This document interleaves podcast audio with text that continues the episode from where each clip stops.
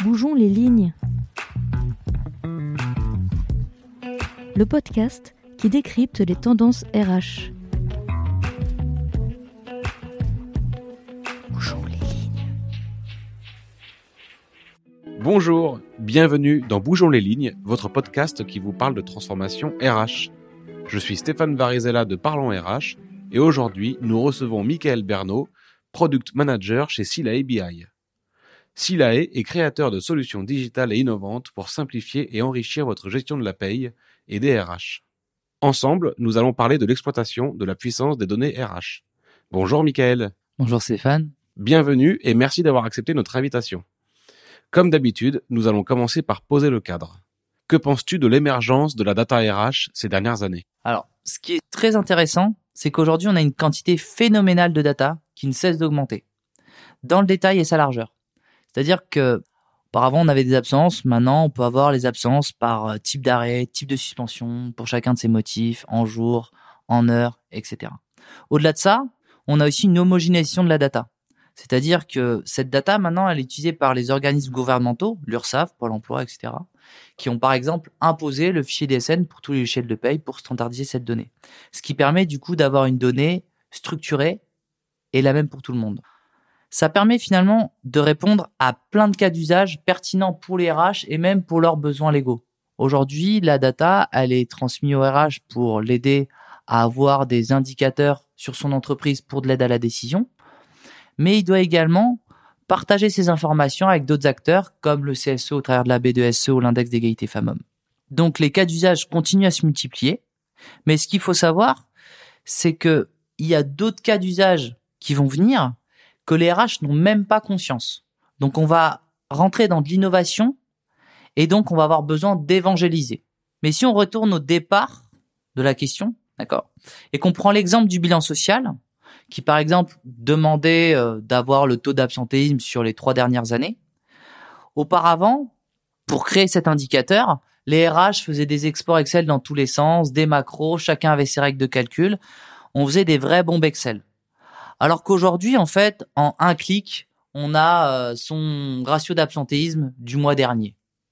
Donc ça a clairement évolué. Mais demain, on pourrait peut-être prédire l'absentéisme du mois prochain. Donc on n'est plus à regarder les mois derniers, on n'est même pas à regarder le mois présent, on prédit l'absentéisme du mois prochain.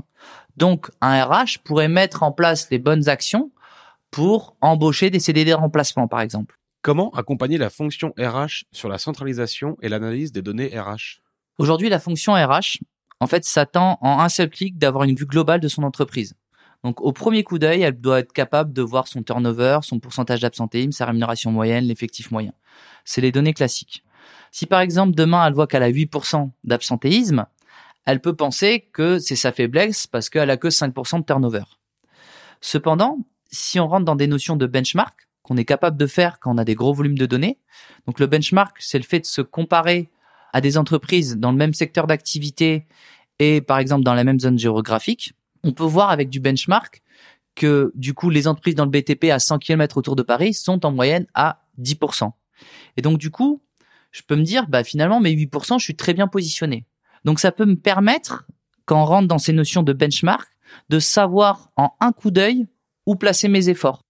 Donc avec le benchmark, on est capable de prendre encore une meilleure décision éclairée parce que on a une vue globale du marché et on se compare aux comparables. Ensuite, on pourrait aller même encore plus loin.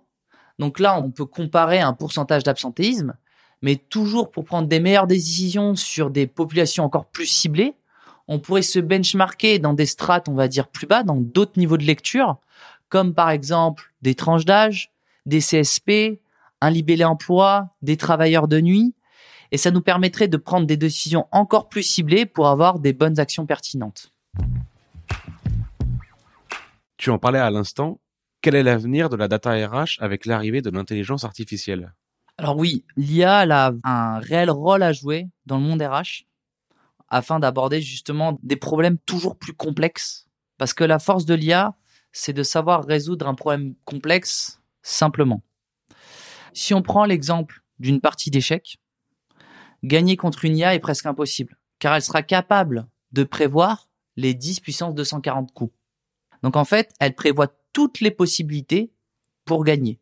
Ce qu'il faut comprendre, c'est que toute décision a des répercussions multiples.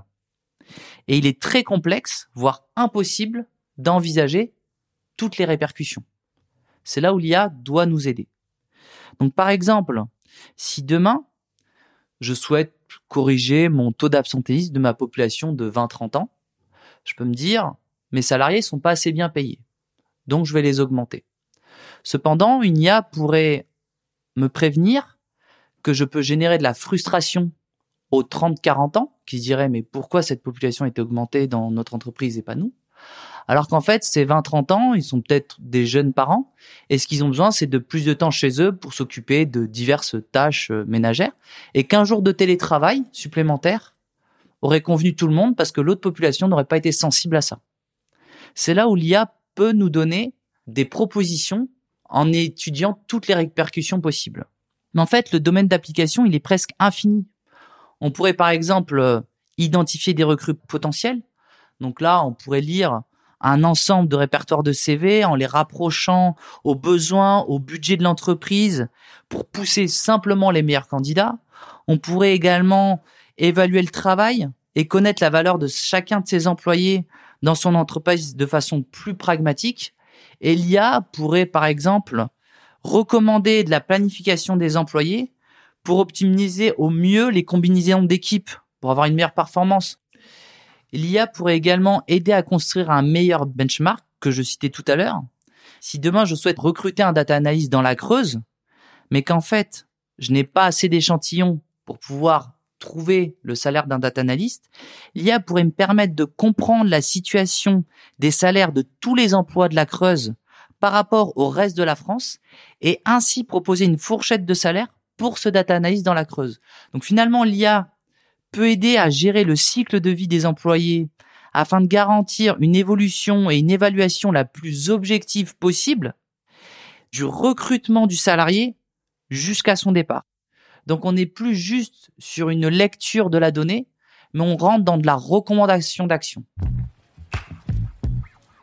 N'y a-t-il pas un risque que la recommandation faite par l'IA remplace totalement la fonction RH à terme? Au-delà de tous ces bénéfices, il faut bien garder en tête que c'est un outil pour aider l'humain et pas le contraire. L'éthique, c'est un sujet très important. Ça doit rester au cœur de la R&D, d'autant plus dans un domaine lié aux ressources humaines où chaque décision va impacter des femmes et des hommes. Donc finalement, aujourd'hui, un responsable RH utilise déjà des tableaux de bord interactifs sur ses données du mois passé, l'absentéisme, la masse salariale, le turnover, pour l'aider à prendre les bonnes décisions. Demain, l'IA, avec de la recommandation d'action beaucoup plus précise, va aider encore mieux le RH à prendre les bonnes décisions, mais la décision reviendra toujours à l'humain. Merci Michael. Merci Stéphane. Tu étais l'invité de Bougeons les lignes. À très bientôt pour de nouvelles transformations RH. Vous venez d'écouter Bougeons les lignes, un podcast de Parlons RH disponible sur toutes les plateformes de podcast. Et si cet épisode vous a plu, n'hésitez pas à en parler autour de vous. À bientôt!